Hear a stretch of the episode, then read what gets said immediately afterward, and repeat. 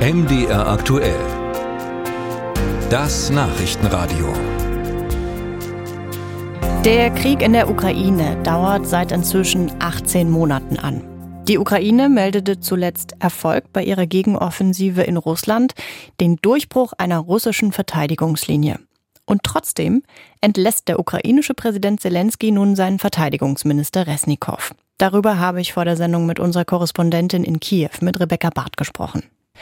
Schauen wir mal genauer auf diese Personalie. Oleksiy Resnikow ist dafür bekannt, gut vernetzt zu sein eigentlich. Er hat im westlichen Ausland um Unterstützung geworben, um Waffen zum Beispiel. Was hat er sich denn jetzt zu Schulden kommen lassen? Ja, das weiß man tatsächlich gar nicht so genau. Es gibt keine Anschuldigungen, die ihn direkt persönlich betreffen. Aber in diesem Jahr sind mehrere Korruptionsvorwürfe im ukrainischen Verteidigungsministerium oder gegen das ukrainische Verteidigungsministerium öffentlich gemacht worden, vor allem von ukrainischen Journalisten. Und schon Anfang des Jahres, im Februar, nachdem äh, ein erster Fall bekannt geworden ist, äh, wurde es sehr eng um Resnikow. Schon damals hieß es, er solle den Posten des Verteidigungsministers verlassen. Das wurde dann offenbar in letzter Minute zurückgezogen.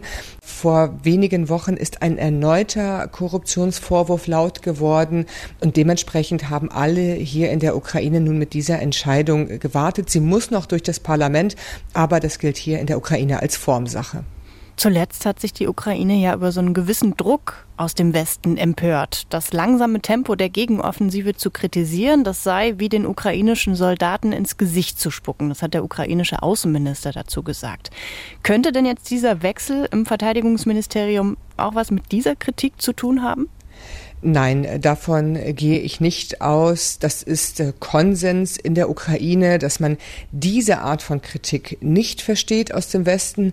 Man bekommt nicht die Waffen, die man laut eigener Aussage möchte und auch benötigt. Wenn man sie bekommt, dann dauert das aus ukrainischer Sicht immer viel zu lange.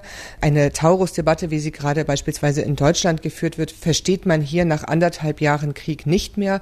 Jede Zögerung aus dem Westen kostet ukrainische Leben. Die, es ist aus ukrainischer Sicht eben auch äh, eine Mitschuld des Westens, dass äh, die russischen Truppen Monate Zeit hatten, extreme Verteidigungslinien zu bauen, sich wirklich einzugraben, massive Festigungen im Süden und auch Osten des Landes zu bauen. Und da muss man sich dann aus ukrainischer Sicht, so sagt man es hier, nicht wundern, wenn man auch durch diese doch sehr dichten Minenfelder nicht so einfach durchkommt. Also das ist etwas, das kritisieren hier alle und damit ist Sedesnikow nicht alleine. Schauen wir auf die mögliche Nachfolge im ukrainischen Verteidigungsministerium. Das könnte der Politiker Rustem Umerov werden. Wofür steht dieser Mann?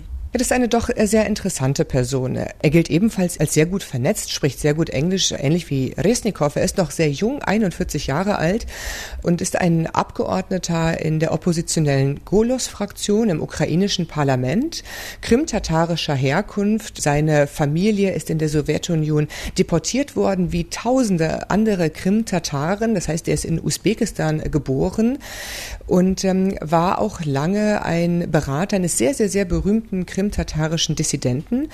Und zuletzt hat er sich einen Namen gemacht, ähm, weil er unter anderem an den Aushandlungen des Getreidedeals äh, beteiligt war. Und wie schnell könnte die Nachfolge jetzt gehen?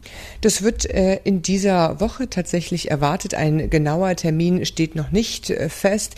Wir wären hier überrascht, wenn es heute tatsächlich passiert. Normalerweise tagt die Rada montags nicht.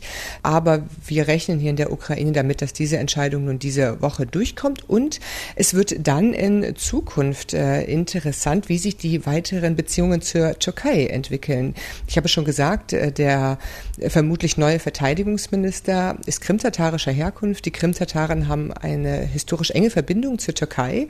Und schon jetzt spielt die Türkei eine sehr interessante Rolle bei Verhandlungen, ob das der Getreidedeal ist, aber auch teilweise Gefangenenaustausche und eine sehr wichtige Rolle auch in der Beschaffung beispielsweise von den türkischen Bayraktar-Drohnen, die in der Ukraine sehr wichtig sind. Also das könnte noch interessant werden, vor allem, weil der Verteidigungsminister für die Beschaffung von Militärhilfen, also für die Verhandlungen mit westlichen oder anderen Partnern zuständig ist.